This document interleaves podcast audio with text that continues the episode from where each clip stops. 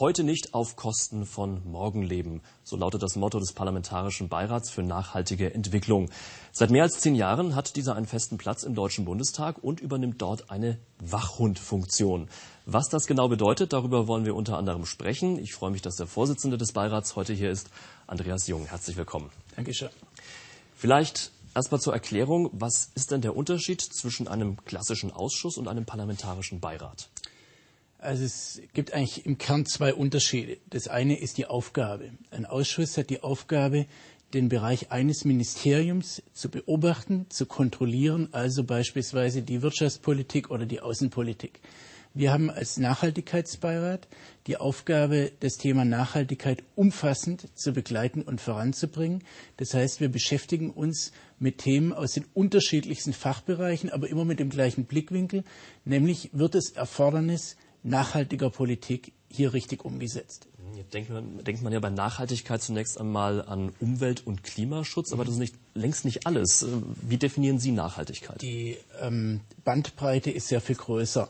Da können wir zurückgehen zu dem Ursprung des Begriffs. Wir hatten im letzten Jahr den 300. Geburtstag der Nachhaltigkeit und der Ansatz war damals, ähm, dass man zur Erkenntnis gelangt ist, dass man nur so viel Holz schlagen darf, wie auch natürlich nachwächst, weil es sonst ein, ein Raubbau ist an Ressourcen, weil man sonst an dem Ast sägt, auf dem man sitzt. Und das ist auf alle Politikbereiche zu übertragen. Das gilt natürlich für die Umweltpolitik, das gilt aber auch für die Finanzen.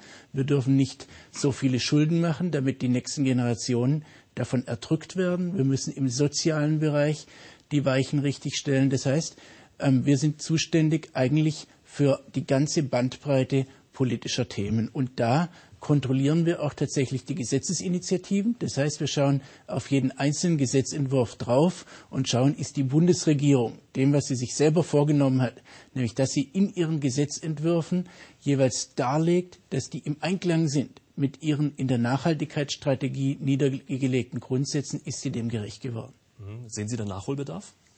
Wir haben am Anfang zu kämpfen gehabt. Wir haben seit der letzten Wahlperiode, seit jetzt also äh, bald fünf Jahren, die Aufgabe, diese Gesetzentwürfe zu kontrollieren. Am Anfang war es so, dass es ein paar Vorreiter gab. Das Umweltministerium etwa hat es von Anfang an äh, sehr ambitioniert gemacht. Aber es gab viele Ministerien, denen mussten wir noch ein bisschen mit auf die Sprünge helfen. Wir haben dort unseren Finger in die Wunde gelegt, so wie Sie es vorher gesagt haben, in unserer Funktion als Wachhund für Nachhaltigkeit und stellen jetzt fest, das ist besser geworden, aber wir lassen nicht locker und wollen jetzt den Schritt machen, dass wir auch uns viel stärker noch in die materiellen Fragen in aktuellen Gesetzesprozessen ein mischen, dass wir also dort, wo die Entscheidungen getroffen werden, auf Nachhaltigkeit dringen. Mhm. Das heißt, es ist dieser Nachhaltigkeitscheck, den Sie ja eingeführt haben vor einiger Zeit. Was bedeutet das nochmal konkret? Das bedeutet konkret, dass ähm, wir jeden Gesetzentwurf darauf überprüfen, ob tatsächlich in dem Entwurf dargelegt wird, ob dieser Gesetzentwurf dem, was in der Strategie an Anforderungen gestellt wird, gerecht wird. Ich mache ein Beispiel. Wir reden jetzt über Photovoltaik-Freiflächen und die Frage, wie man die beispielsweise durch Ausschreibungen fördern kann. Da stellt sich die Frage, wie ist es eigentlich in Einklang zu bringen mit ähm, dem Ziel der Bundesregierung und des Bundestags, den Flächenverbrauch einzuschränken. Weil ja einerseits Freiflächen, Photovoltaik richtig sind im Sinne der Energiewende im Sinne äh, der Förderung erneuerbarer Energien, aber auf der anderen Seite Fläche, Flächen genutzt werden, die zum Beispiel für Naturschutz, die zum Beispiel für Landwirtschaft und für andere Dinge äh, vorbehalten ähm, sein sollten. Und da fragen wir dann, was heißt es eigentlich konkret? Jetzt gibt es den Beirat seit 2004. Welche Erfolge konnten Sie denn in der Zeit erzielen? Also ich glaube, ein wichtiger Erfolg ist zunächst mal, dass uns gelungen ist, die Nachhaltigkeit ins Herz des Parlaments zu bringen, in äh, wirklich ähm, den Raum, wo die Entscheidungen getroffen werden. Und ähm, dann gibt es viele einzelne Punkte, die wir anstoßen konnten. Ich sage mal einen aus dem letzten Jahr. Wir haben parteiübergreifend mit allen Mitgliedern im Beirat gefordert, dass die Bundesregierung, dass die Bundesrepublik nicht mehr den Bau von Kernkraftwerken im Ausland unterstützen darf. Das wurde nämlich auch nach der Energiewende durch Hermes Bürgschaften grundsätzlich noch so gemacht, beziehungsweise es hätte machen können. Und da haben wir gesagt, das kann ja nicht sein. Wer A sagt, muss auch B sagen. Wer für sich selber diese Risiken ausschließen will, der darf sie nicht dort fördern, wo andere einen, einen anderen Weg noch weitergehen wollen. Und ähm, da haben wir ähm, darauf hingewiesen, da haben wir auch öffentlich protestiert und es ist gelungen, jetzt diesen Beschluss durchzusetzen. Das heißt, die Deutschland fördert keine Kernenergie mehr im Ausland. Wenn wir jetzt mal in andere Länder schauen, in andere Parlamente, gibt es da ähnliche Gremien oder ist Deutschland in einer Art Vorreiterrolle hier? Wir verstehen uns insoweit schon in einer Vorreiterrolle, als wir in Deutschland das Thema Nachhaltigkeit sehr intensiv durch ähm, Strategien und Institutionen umsetzen. Da hat der Parlamentarische Beirat eine wichtige Rolle, der Nachhaltigkeitsbeirat. Es gibt in anderen Parlamenten, sei es in der EU, sei es ähm, in den deutschen Bundesländern, gibt es manchmal vergleichbare Institutionen, aber nicht ähm, genau ähm, dasselbe Gremium. Das muss aber auch nicht sein. Es gibt unterschiedliche Wege, zum selben Erfolg zu kommen. Aber unterm Strich, glaube ich, können wir schon für uns beanspruchen, dass wir hier eine Vorreiterrolle haben. Schauen wir mal auf die aktuelle Legislaturperiode. Welche Themen haben Sie da auf der Agenda? Wo liegen Schwerpunkte, auf die Sie im Beirat einen Ausschuss, äh, ein, ein, ein, ein, ein Auge haben wollen? Wir haben uns gemeinsam ein Schwerpunktthema vorgenommen, nämlich nachhaltig wirtschaften. Ich sage vielleicht ähm, zunächst noch mal vorneweg, wenn ich sage gemeinsam, dann ist auch das etwas, was uns unterscheidet von Ausschüssen. Wir haben uns vorgenommen, wenn es denn irgendwie möglich ist, Beschlüsse im Konsens zu fassen. Er hatte den Beschluss zu den Hermesbürgschaften angesprochen gehabt. Warum?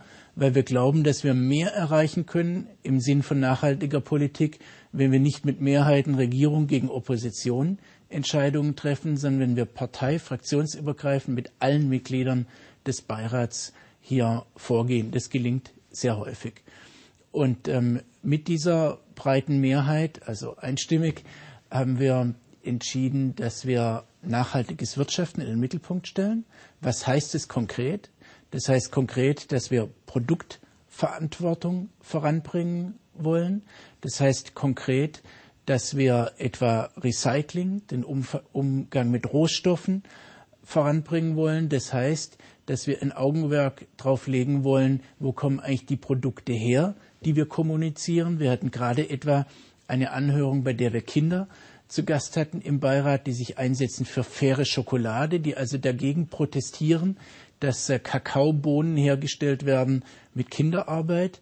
Das sind Themen, die wir in den Mittelpunkt rücken wollen.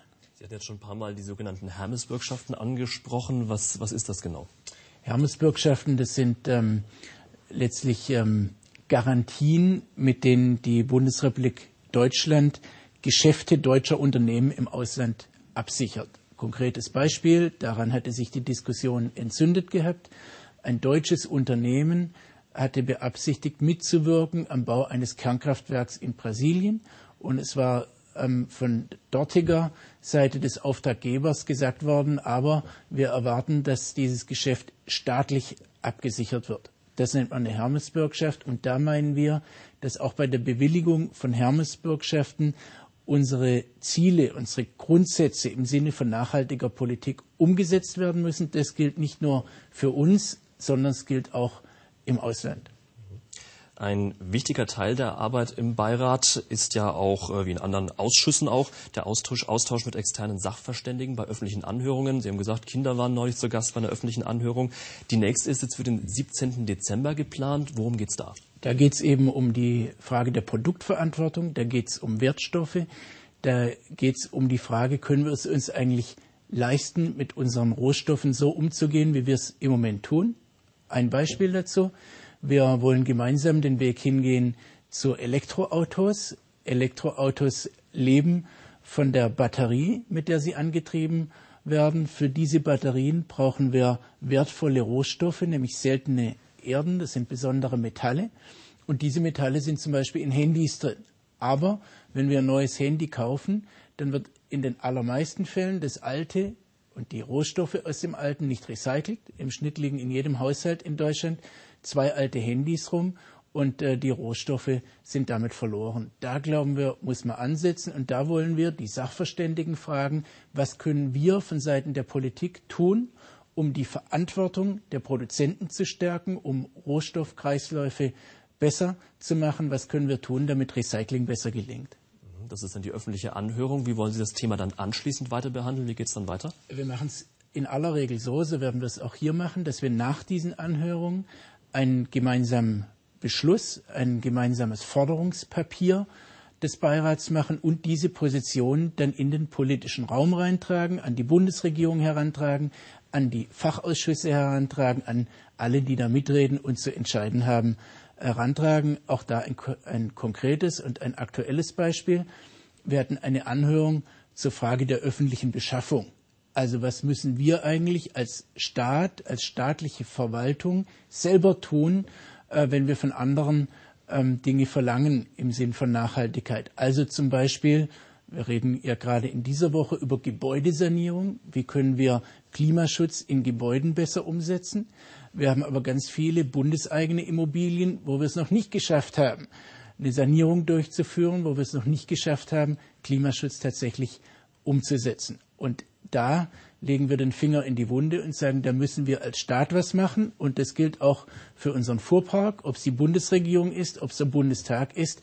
Wenn wir insgesamt eine Million Elektroautos fahren wollen, dann darf es auch für Politiker nicht immer die Staatskarosse sein. Da müssen wir selber auch mit Elektroautos fahren. Und diese Diskussion, die wollen wir anstoßen. Also viele Themen stehen an bei Ihnen im Beirat. Wir werden die weiter beobachten.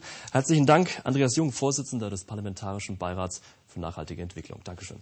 Vielen Dank. Und das war im Interview. Vielen Dank für Ihr Interesse. Auf Wiedersehen.